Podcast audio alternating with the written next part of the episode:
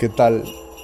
Y bienvenidos una vez más a un episodio más de este Sucotorro. Gracias por acompañarme en una travesía larga, tediosa y hasta cierto punto ah, repetitiva. En este caso siento que, ya llevamos rato en, este pasaje.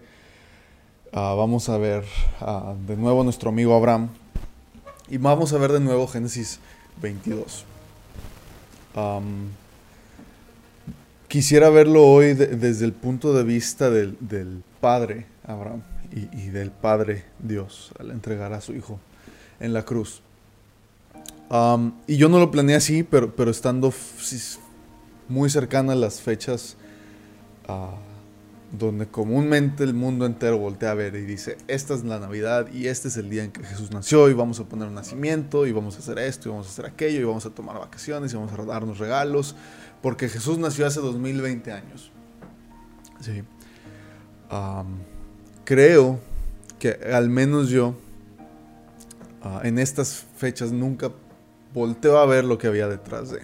Tal vez en Semana Santa sí, tal vez el, eh, por ahí de, de- de- marzo, abril, cuando recordamos el sufrimiento de Cristo, sí, sí volteamos a ver esto, al menos yo lo hacía.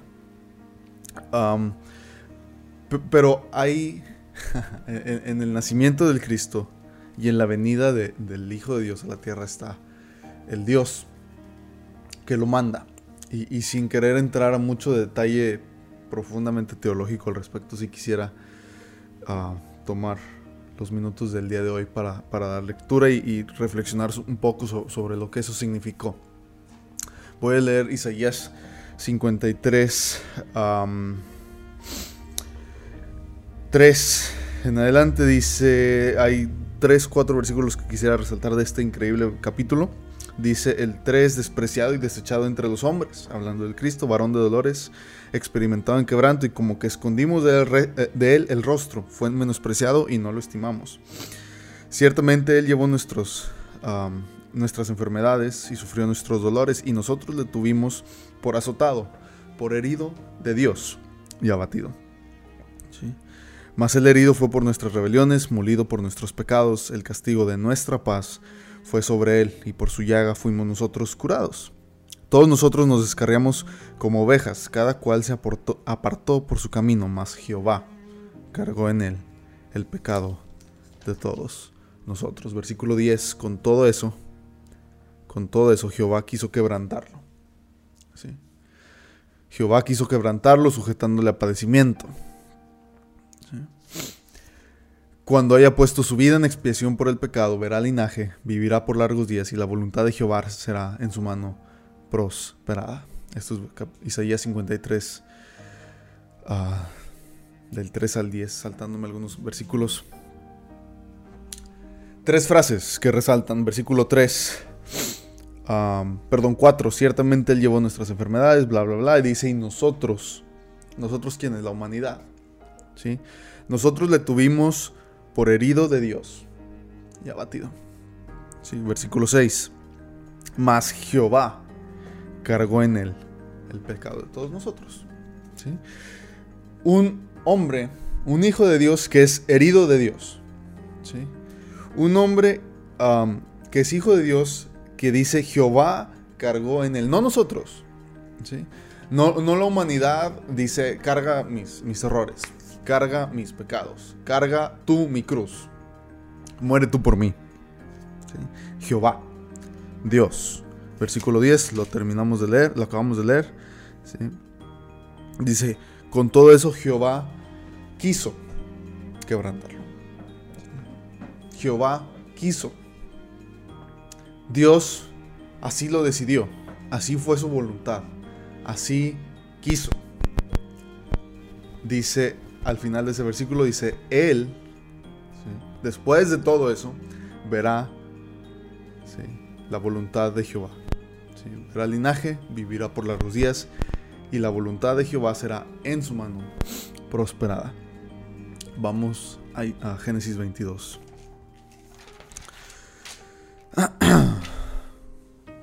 Dice el versículo 3, Abraham se levantó muy de mañana enalbardó su asno y tomó consigo dos siervos suyos y a Isaac su hijo y cortó leña para el holocausto y se levantó y fue al lugar, al lugar que Dios le indicó. Al tercer día alzó Abraham sus ojos y vio el lugar de lejos. Entonces dijo Abraham a sus siervos, esperad aquí con el asno y yo y el muchacho iremos hasta ahí y adoraremos. Y volveremos a vosotros. Y tomó Abraham la leña del holocausto y la puso sobre Isaac su hijo.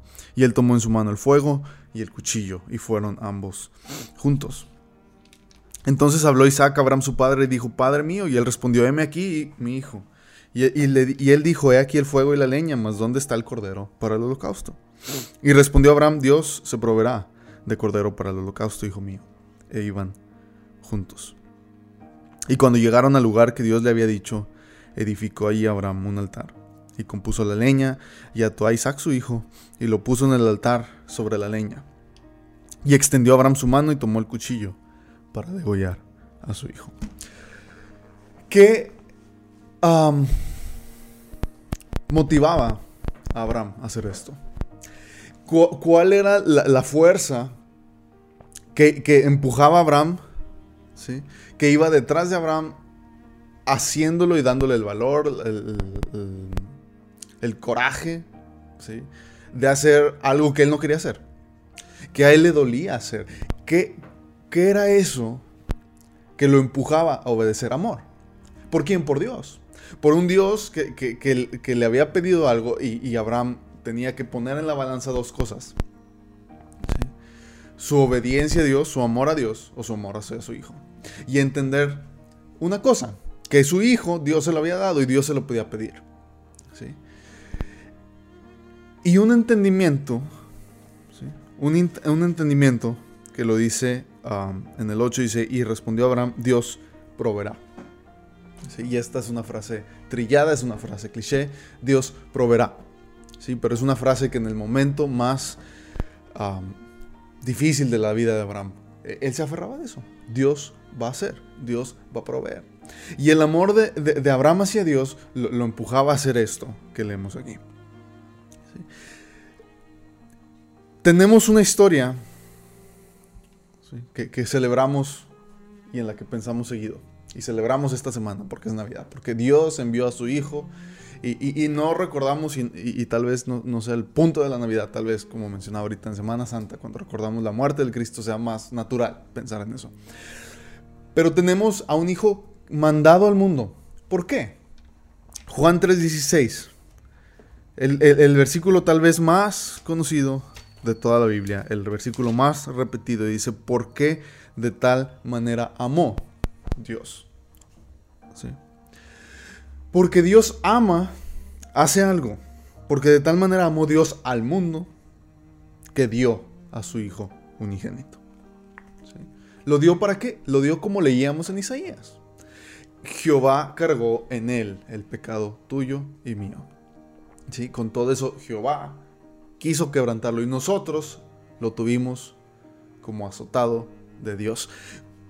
Cuando leemos la historia de la Navidad, cuando pensamos en la historia del Cristo colgado de la cruz, ah, por muchos años a mí no me entraba en la cabeza que era Dios quien había hecho esto. Que era Dios quien había tomado su hijo y lo había mandado a morir. Que era Dios quien, como Abraham, y, esta frase a mí me, impresiona bastante, era Dios quien tomó en su mano el fuego y el cuchillo, tal como Abraham lo hizo con Isaac tal como Abraham lo hizo con Isaac, y era Dios quien hacía esto. ¿Por qué? ¿Por qué lo hacía Dios? Porque era un Dios cruel que estaba enojado con su hijo, que lo quería matar. ¿Por qué? ¿Por, qué iba a hacer esto? Y yo no soy papá, yo no tengo hijos.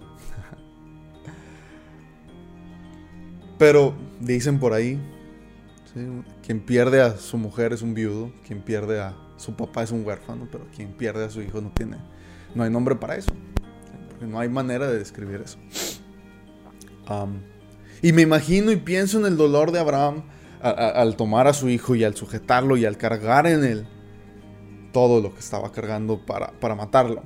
Y pienso en, Dios Padre mandando a su hijo a morir por el mundo, cargando en él tu pecado y mi pecado. ¿Qué motivaba a Dios? Lo acabo de leer, porque de tal manera amó Dios al mundo. Y cuando Dios vio al mundo perdido y a su hijo, Dios dijo, vale la pena.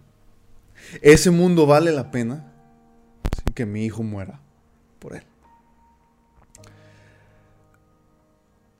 Voy a leer un versículo de, Romanos 8. Y, en Romanos e, es un pasaje bien interesante, bien ah, lleno de, aliento, de ánimo, de, es como échale ganas. Ah, bastante más profundo que un échale ganas, pero más o menos eso es. Y está hablándonos de, nuestra seguridad en, Dios, en Cristo. Y, y, dice esto de Dios. El 32 dice, Él, ¿sí? el que no escatimó ni a su propio Hijo.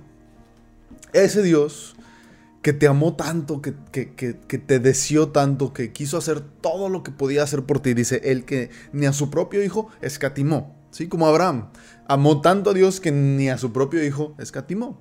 Ni a su propio hijo le dijo, no, Dios, este no. ¿Sí? Cuando Dios te vio a ti, a mí dijo, no, mi hijo, va. Juega también. ¿Sí? El que no escatimó ni a su propio hijo, sino que lo entregó por todos nosotros. Dios te vio a ti y a mí y vio a su hijo y dijo, mi hijo vale la pena el precio por ellos. El que no escatimó su propio hijo, sino que lo entregó por todos nosotros, ¿cómo no nos dará con él todas las cosas? Pregunta el escritor de Romanos, Pablo. ¿Cómo no nos va a dar todo lo demás? ¿Por qué están dudando? ¿Por qué se están distrayendo? ¿Por qué están pensando en otras cosas? Si ahí está Dios que te amó tanto, que ni su propio hijo fue Off limits. Por ti, por mí. Qué, qué, ah, idea tan triste, tan difícil y la quiero hacer tantito más triste. Vamos al Evangelio de Lucas.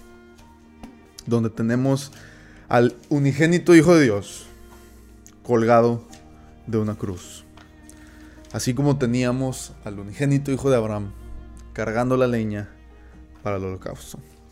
Y preguntando, papá, papá, este, pues aquí la leña, este, ¿dónde está el cordero para el holocausto?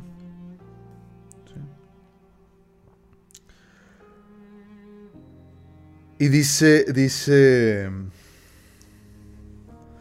Lucas 23, 46. Dice que Jesús, entonces Jesús, entonces Jesús, clamando a gran voz, dijo, ¿qué dijo? Padre, en tus manos encomiendo mi espíritu.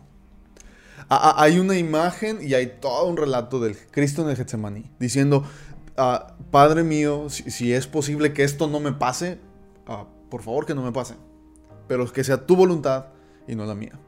Está la imagen del Cristo clamando al cielo, Eli, Eli, lama sabactani. Dios mío, Dios mío, ¿por qué me has desamparado? Yo soy ese cordero para el holocausto que Dios va a proveer. ¿Quién me salva a mí? Y, dice la, historia, no me acuerdo si lo dice Lucas o lo dice Mateo, pero que la gente que estaba ahí abajo de la cruz viendo este, este espectáculo, y esa frase a mí me, llena de risa, de no sé cómo, explicarlo, veían al Cristo. Y dicen, míralo, míralo. Le está hablando Elías. Míralo, míralo. Si, si fuera cierto que, es hijo de Dios, se bajaría este, de la cruz. Que se baje de la cruz y creemos en él. Y no entendían que el bajarse de la cruz, más bien el estar en esa cruz, era la razón por la que venía. Y el bajarse de la cruz rompía con la voluntad de Dios. Leíamos en Isaías al principio, verá verá la voluntad de Dios en su mano prosperada. Me estoy saltando unas palabras, pero eso dice el versículo 10. Verá esto, verá aquello y será la voluntad de Dios en su mano prosperada. Y le decían, le decían, mira, a otro salvó. A sí mismo no se puede salvar precisamente. Porque el Cristo que venía a salvarte a ti y a mí no se podía salvar a sí mismo o no nos podía salvar a nosotros. Era uno u otro. Y así como Dios no escatimone a su propio Hijo, el Cristo y el Hijo de Dios no escatimó su propia vida por ti y por mí. Versículo 46, lo acabo de leer, dice Jesús clamando a gran voz. Lo último que hacía era gritar y decir, Padre mío. En tus manos encomiendo mi espíritu. Y a veces me pregunto qué había del otro lado. ¿Qué había del otro lado donde estaba Dios, alejado de su Hijo, separado de su unigénito, viéndolo morir, lleno de pecado, tuyo y mío? Y había silencio. Y había silencio y había una barrera entre ellos. Una barrera que hacía que el Cristo dijera, Dios mío, Dios mío, ¿por qué me has desamparado? ¿Por qué ya no estás ahí? Tú y yo nunca podemos decir eso. Tú y yo nunca podemos decir, Dios nos abandonó por completo. No, Dios nunca me escuchó. Ah, tal, vez es tal vez así se siente, pero no es cierto. Isaac no podía decir eso, casi lo dice, casi lo dice. Tal vez pudiera Isaac pensar, mi papá sí me iba a matar. Si no venía Dios, mi papá sí me mataba. Y sí, así era cierto. La única persona que puede um, hackearse, reclamar completa separación de Dios es su propio hijo. ¿Por qué lo hizo? De vuelta a Isaías 53. ¿Por qué lo hizo el Cristo? ¿Por qué lo hizo Dios? Versículo 11 de Isaías 53. Verá el fruto de la aflicción de su alma. ¿Sí? Dice, con todo esto, desde el 10, Jehová quiso esto, quiso quebrantarlo, quiso hacer todo esto que hemos venido leyendo. Sujetarlo a padecimiento. Que exponga su vida en expiación por la tuya y la mía. Jehová quiso esto. Y el Cristo, ¿sí? cuando haya hecho esas, esas cosas, verá linaje, vivirá por largos días, la voluntad de Jehová será en su mano prosperada y verá el fruto de la aflicción de su alma. Verá el Cristo el fruto de, todo esto que pasó. De, la separación de su padre, de la muerte de su padre, del dolor, de todo lo que pasó. Verá el fruto de la aflicción de su alma y quedará satisfecho. ¿Cuál es el fruto de la aflicción de su alma? Todo aquel que cree en Él. Todo aquel que se sujeta a esa muerte y vive a través de ella. Ese es el fruto de la aflicción de su alma. Y dice que el Cristo quedará satisfecho. Génesis 22. Entonces el ángel, versículo 11, el ángel de Jehová le dio voces del cielo y le dijo a Abraham, Abraham, y él respondió, heme aquí. Y dijo, no extiendas tu mano sobre el muchacho ni le hagas nada, porque ya conozco que temes a Dios, por cuanto no me rehusaste tu hijo, tu único. Fíjate lo que dice el ángel, dice, ya, ya conozco que temes a Dios porque no me, rehusaste a tu hijo. ¿Sí? Ya conozco que amas a Dios, que temes a Dios, ya, ya conozco que vas a obedecer a Dios. Porque no me rehusaste a tu, tu hijo.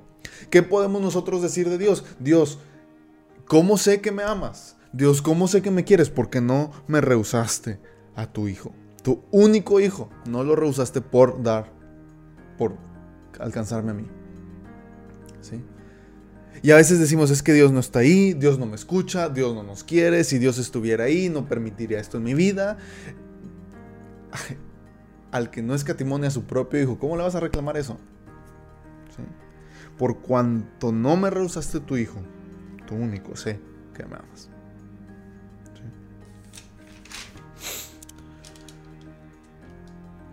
Y llamó a Abraham el nombre de aquel lugar, Jehová proveerá. Por tanto se dice hoy, en el monte de Jehová será provisto. Y en el monte de Jehová fue provisto. Leímos eso en Lucas 23. Ah, y volteamos a ver eso al leer la vida de Abraham. Y volteamos a ver ese monte que proveyó Dios, ese cordero que proveyó Dios, ese hijo único que proveyó Dios por ti y por mí, porque de tal manera amó Dios al mundo que dio a su hijo unigénito. ¿Qué hacemos tú y yo? en respuesta a eso. ¿sí? ¿Cómo podemos tú y yo corresponder ese amor?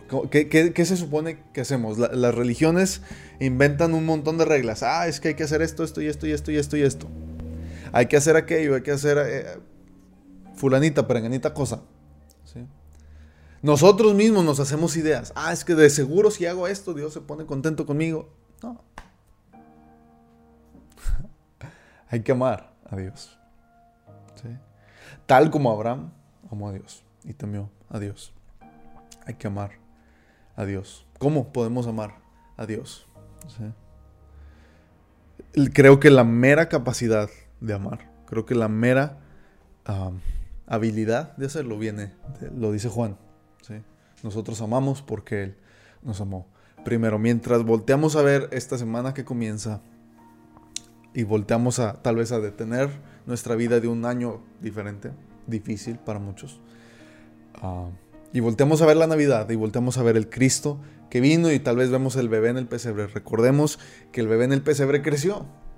¿sí? No, er, no se quedó bebé en el pesebre, creció y creció y, y así como Isaac creció. Y su padre cargó la leña sobre él y subió a un monte a matarlo. Así ese bebé en el pesebre creció. Y su padre puso sobre él una cruz, y sobre esa cruz tus pecados y los míos. Y ese bebé, un hombre, se sujetó a su padre, y su padre cargó en él el pecado de todos nosotros. Eso es la Navidad. Y, todo esto, dice Isaías, es la voluntad de Dios en la mano de ese bebé prosperada. Recordemos eso hoy. Voltemos a ver eso. No solo en Navidad, no solo hoy que leemos Génesis 22, ¿sí? sino creo que ese es el punto central de la vida de todo hombre y de todo el que cree y no cree, porque creo que la respuesta a esta realidad es lo que define a nuestra vida eternamente, no solo en este mundo, sino la que viene después. Gracias, gracias por estos veintitantos minutos. Gracias por acompañarme aquí hoy en uno de los, creo, mensajes centrales de toda la escritura. Gracias de nuevo.